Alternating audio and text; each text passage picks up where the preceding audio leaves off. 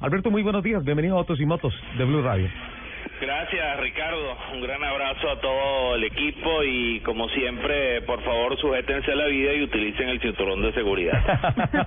Ahí está, entró poniendo el sello, Alberto. Claro que sí. Eh, Alberto, ¿cómo se está viviendo eh, adentro en Venezuela esta noticia de que General Motors de Venezuela ya le anunció a la Comisión de Valores y Bolsa de los Estados Unidos que cesa sus operaciones financieras en Colombia ya en dos, tres meses. Mira, eh, realmente eh, esto es parte de lo que ya se veía venir. Eh, el gobierno definitivamente no ha entendido que eh, uno de los sectores que más puede generar empleo, que más puede generar desarrollo para un país, es el sector industrial y la industria automotriz es quizás uno de esos pilares. Desafortunadamente no hay dentro de la estructura del gobierno actual con Nicolás Maduro a la cabeza gente que pueda entender eso y han hecho todo lo posible. Y lo primero que hicieron fue comenzar por eh, eh, iniciar una serie de, de ataques prácticamente con, con, grupos uh, afectos al gobierno para amedrentar a los obreros en las plantas ensambladoras en Valencia, la ciudad industrial 150 kilómetros de Caracas. Eh, eh, obviamente el tema de divisas ha sido la columna vertebral para ir eh, haciendo que las, las ensambladoras y los autopartistas que producen para suministrar material a esas ensambladoras también se vean en una, en una situación precaria. Y bueno, las ventas de pasar de ser el tercer país productor de Sudamérica, solo superado por Brasil y por Argentina, estamos ahora en la casilla 12 con uno, unos uh, inventarios en, en, las plantas que realmente lo que dan es lástima, tristeza, porque el, todas las plantas, no solo General Motors, Ford está trabajando tres días a la semana, eh, Toyota estuvo prácticamente seis meses parada y a, a, a raíz de algunos acuerdos que lograron con el gobierno se mantiene trabajando apenas a un 5, un 7% de su capacidad. El caso de Mitsubishi es similar y bueno, en líneas generales, los, los neumáticos, los, los cauchos, sí. están también viviendo una situación dramática. Saliéndonos un poquito del tema, el fin de semana pasado, después de prácticamente seis meses sin actividad deportiva, fue que se comenzó el campeonato de automovilismo en Venezuela y apenas se presentaron a pista 14 carros porque no se consiguen cauchos para ningún tipo, ni siquiera para rodar en las calles, mucho menos cauchos de competencia. Así que la situación que estamos viviendo es dramática y lo que se avecina no es nada halagüeño en el futuro inmediato ya con el inminente cierre de algunas plantas. Ford también está en la picota y probablemente haga algún anuncio oficial en los días por venir. Es difícil creer que esto esté sucediendo, Alberto, en un mercado que conocimos que, que logró poner medio millón de carros en un año vendidos. Ciertamente es así. Nosotros llegamos a colocar 497 mil unidades, eh, ha sido el tope de la industria y había incluso el potencial para que las ensambladoras y los importadores eh, pudieran colocar quizás sobre las 500 mil unidades, pero desafortunadamente eh, eh, la torpeza del gobierno ha llegado a su punto de máxima expresión y por eso estamos donde estamos. Desafortunadamente es así. Alberto, muchas veces los gobiernos dicen, bueno, eh, viene funcionando un sistema comercial así, viene funcionando una industria así, pero traemos una alternativa. Eh, tengo entendido que Nicolás Maduro de igual manera ha propuesto una alternativa, carros iraníes, carros chinos. ¿En qué va eso? Mira, eh, la industria que el gobierno ha propuesto es una industria, primero, muy deficiente, segundo, con productos de muy mala calidad. Yo personalmente estuve en la planta de los vehículos iraníes y la calidad de estos productos, además de ser productos con una tecnología de hace más de 25 30 años, te podrás imaginar, para, sí. para un público consumidor que está acostumbrado a que a, antes de que llegara este régimen teníamos prácticamente prácticamente los mismos niveles de tecnología que se estaban consumiendo a nivel mundial, tener que pasar a tecnologías de hace 30, 35 años no no es aceptable para el consumidor. Eso por un lado.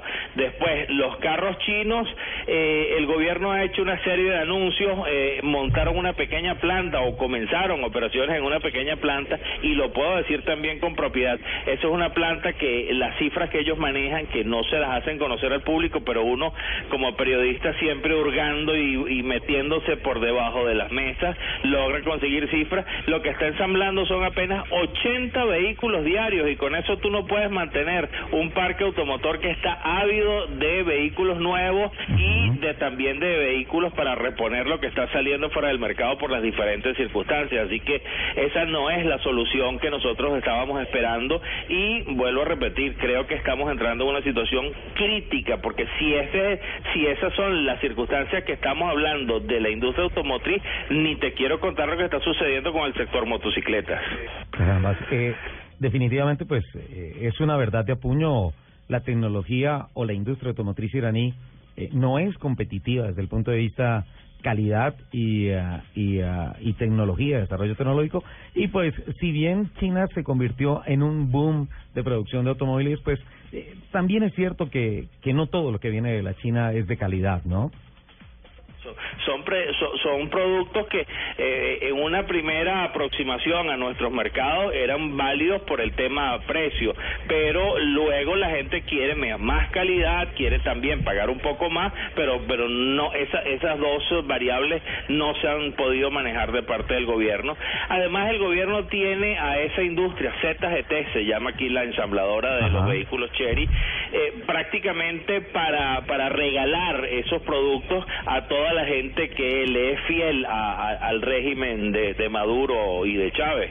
Desafortunadamente eso es así. A los estudiantes de medicina, eh, cuando se gradúan, les regalan un vehículo. A los alfereces, a los militares, cuando salen de la academia militar, les regalan un vehículo. Y, y la gran pregunta es, ¿qué vas a hacer con un vehículo cuando no tienes ni siquiera una red de concesionarios para hacerle el servicio de, de, de, los primeros kilómetros? Imagínate tú, cuando tengas cualquier tipo de percance, no vas a conseguir los repuestos y eso es lo que está sucediendo. Hola, ¿será que eh, Nicolás Maduro quiere en Caracas el parque automotor que rueda en La Habana? Es probable. Les pintaron pajaritos en el aire. Es probable que nos quieran llevar a eso, pero la gente está consciente de que estas cosas tienen que cambiar y la industria automotriz sigue luchando por mantenerse por lo menos en el mínimo de sus actividades para poder esperar mejores momentos. Alberto, no puedo dejar pasar esta oportunidad sin preguntarle por otro tema que obviamente tiene que ver con la industria del automóvil y es el desmonte gradual del subsidio del combustible que ha anunciado también el gobierno de Nicolás Maduro, anunciando que el hueco fiscal o sí, el hueco fiscal, no, no es fiscal, no no es eh, tributario, sino digamos que el hueco de cartera que al año le queda por subsidios de combustible al gobierno venezolano es de 13 mil millones de dólares al año por el subsidio. ¿Qué, qué, qué efectos ha tenido esta noticia del, del desmonte gradual de del subsidio de combustible que ya empezó a anunciar y que no sé si ya esté ejecutando el gobierno venezolano hay, hay amenazas. Eh, hoy casualmente hubo una larga cadena. Ahora el presidente Maduro se ha empeñado en, hacer cadenas prácticamente todos los días para hacer anuncios.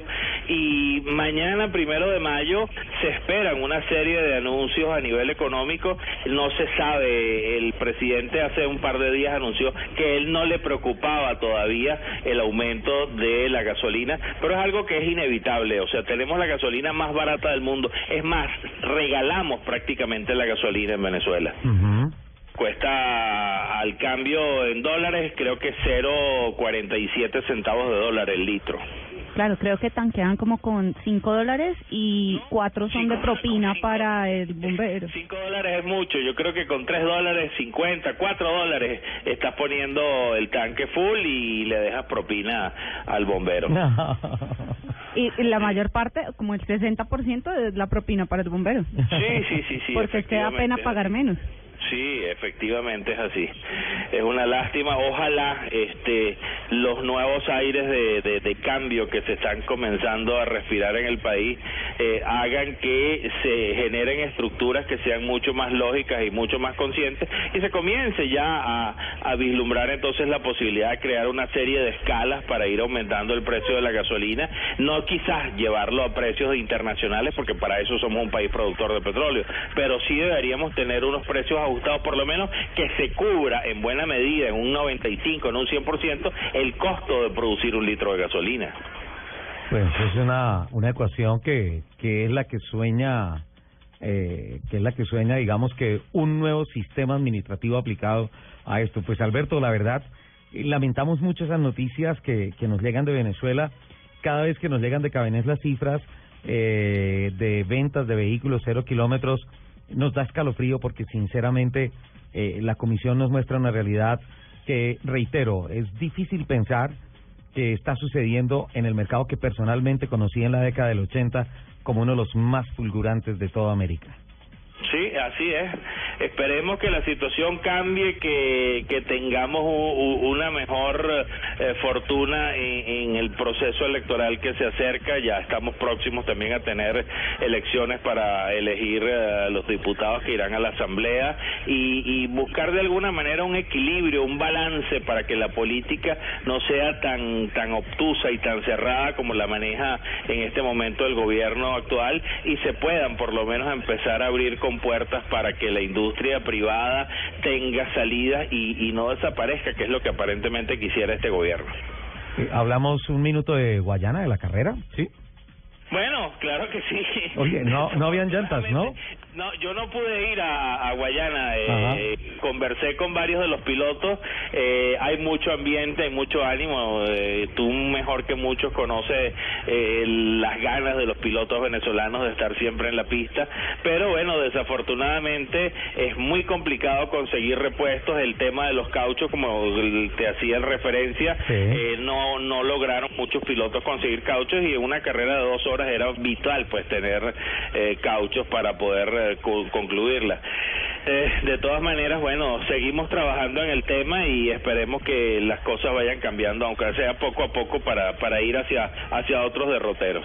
Bueno, pues mientras cambian, no se olviden que aquí los esperamos con los brazos abiertos, ¿no? Sí, claro que sí. Estamos pendientes de, de volver a Bogotá para compartir con ustedes eh, ese buen automovilismo que se está desarrollando. Bueno, pues, Alberto o manager, ¿cómo le digo? Como usted quiera, amigo. el manager Alberto, muchísimas gracias. Estábamos en mora de, de, de llamarlo y de, de compartir estos estos temas que tantas veces hemos compartido en restaurantes, en encuentros periodísticos y todo eso, pero pero era justo que lo hiciéramos aquí en en Autos y Motos de Blue Radio, Alberto. Un abrazo, muchas bendiciones y muchísimas gracias por atender esta llamada. Sí, Ricardo, a todo tu equipo, mucha suerte, éxito y como siempre, por favor, sujétense a la vida y utilicen el cinturón de seguridad, ¿vale? Seguramente lo vamos a hacer.